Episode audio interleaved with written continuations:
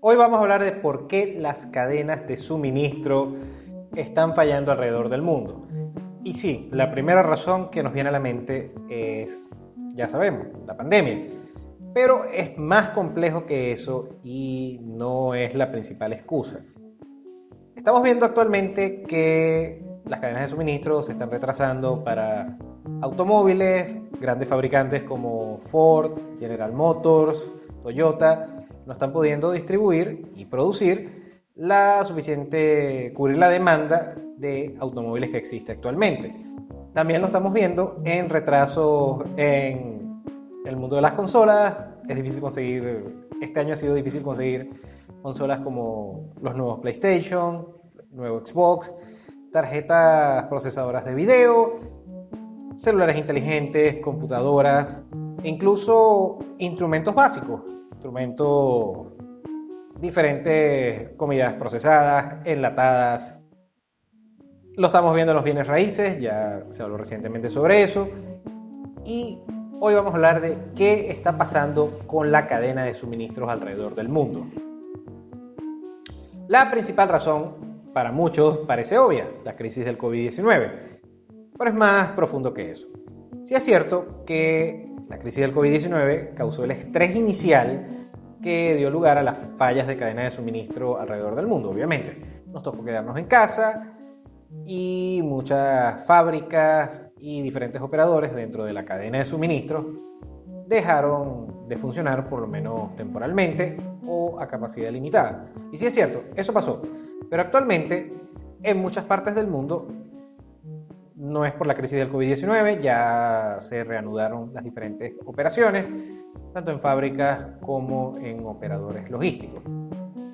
El problema es que también en las compañías, las compañías y las fábricas que producen los diferentes productos y servicios que utilizamos, esperaron una muy baja demanda posterior a este, este estrés inicial. Y lo que sucedió realmente es que la demanda se recuperó bastante rápido y no le ha dado la capacidad a las diferentes empresas, poder industrial y poder logístico para reajustarse y el retorno de la oferta de la oferta industrial y oferta logística ha estado recuperándose más lentamente que la recuperación que se pensaba inicialmente que iba a tener la demanda. Ahora, el detalle está en que no todos los países, en una cadena logística internacional, se recuperaron al mismo ritmo. China recuperó su producción industrial bastante rápido, otras naciones asiáticas como Taiwán, Corea del Sur, Japón, Vietnam, básicamente nunca dejaron de operar. Tomaron las medidas necesarias. En Asia, por lo general, ya se tienen mejores planes, mejor prevención a lo que son los virus y por eso volvieron al trabajo como si nada. El problema afectado más que todo en sus contrapartes americanas y europeas. Entonces, a pesar de este estrés inicial, ya la cadena de suministro se está reagrupando para cumplir con su propósito. El detalle está que existen otros impedimentos, tanto como económicos, como políticos, y más que todo políticos, como las diferentes restricciones de vuelo o cambios de manual y de procedimientos que no permiten esta conjunción entre los operadores asiáticos y los operadores europeos y americanos. Ahora, estas disrupciones se han visto en todos los niveles en la cadena, desde materias primas, que ya hemos visto que están cotizando a niveles no históricos, pero sí bastante elevados en los últimos años. También vemos cómo está fallando lo que es la comunicación entre oferta, demanda y llevar estos productos brutos a lo que son los productos finales. Entonces, tenemos también como, por lo menos en Estados Unidos, que es la principal economía del mundo, están fallando los puertos que dan con Asia, que son los que se encuentran en California, el puerto de Los Ángeles y el puerto de Long Island. Existen muchos retrasos en esos puertos que no permiten que toda la mercancía que está llegando de Asia sea distribuida de manera eficiente. Vemos retrasos en los puertos que son de días, semanas, cuando, cuando mucho en condiciones normales eran de un día dichos retrasos. No solamente eso, la demanda aumenta cada vez más. En la Navidad del 2020, que ya Estados Unidos había vuelto, entre comillas, a la normalidad, aumenta los diferentes, la, demanda por diferentes productos que van desde electrónicos, eh, ropa, calzado, automóviles, etc. Y los productores asiáticos no han podido mantener esa demanda y mantener el flujo de la cadena orgánica que siempre se tiene. También existe una escasez de containers, estos grandes contenedores donde se, transporta la mercancía en los barcos. Se calcula que solo 40% de los containers alrededor del mundo están donde deben estar. Esto retrasa la cadena de suministros, muchos containers, alrededor del 60%, están ociosos en un lugar donde no deben estar y la fabricación de nuevos containers se ha retrasado y por eso han aumentado el doble de precio en el último año. No solamente eso, este problema con las materias primas, que ya lo hemos visto con la madera, hemos hablado varias veces en este canal, entre muchos otros materiales, la escasez de, de containers, la falta de adaptación de la oferta para suplir la demanda, todo ha causado un círculo vicioso que ha retrasado totalmente la cadena de suministros en su manera orgánica tradicional. También se ve con los automóviles, que los automóviles son los principales o uno de los principales industrias afectadas por la crisis del COVID-19, no porque hayan perdido demanda, porque de hecho han aumentado, ya que debido al distanciamiento social, etcétera, y la migración a los suburbios, que ya hemos hablado de eso, entonces las personas, en lugar de usar transporte público, utilizar taxis o sistemas de trenes, de metro, de autobuses, etcétera, prefieren tener, hacer la inversión por su propio vehículo. Entonces, se reduce la oferta de nuevos vehículos y aumenta adicionalmente la demanda por nuevos vehículos. Por eso hemos visto estos problemas con General Motors, Ford, Toyota, básicamente todos los productores, incluso los más nuevos como Tesla.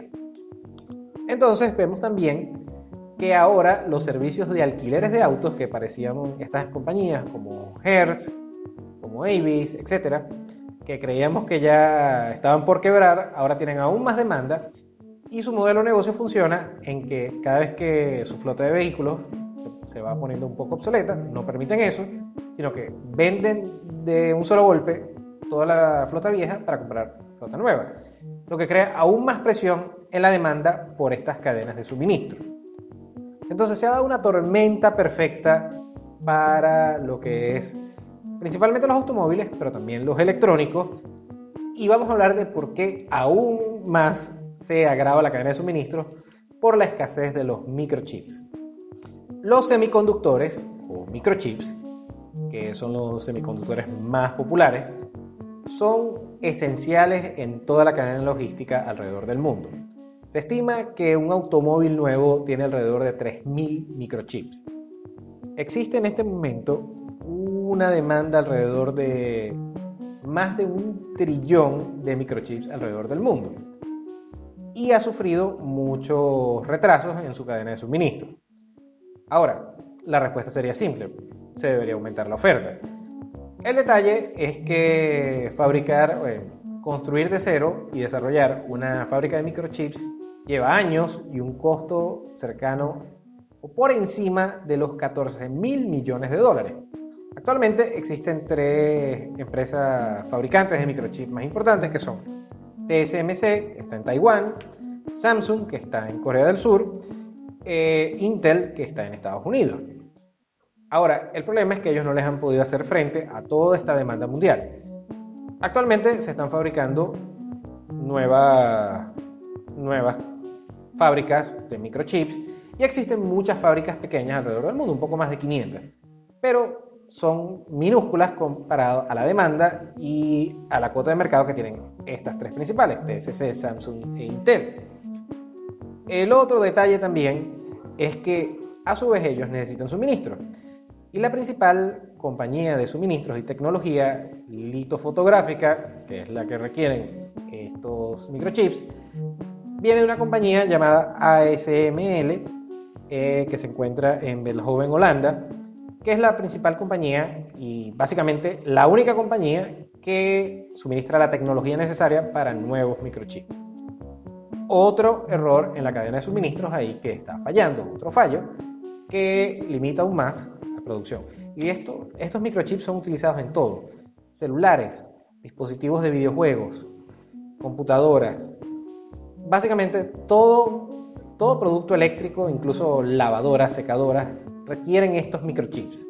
Entonces, aún más demanda, menos oferta, y no solamente eso, sino que estos microchips evolucionan alrededor de cada dos años, lo que crea una pesadilla para la cadena de suministros de, estos productos o de estos instrumentos que son, que son muy necesarios para los productos finales, que son los que queremos.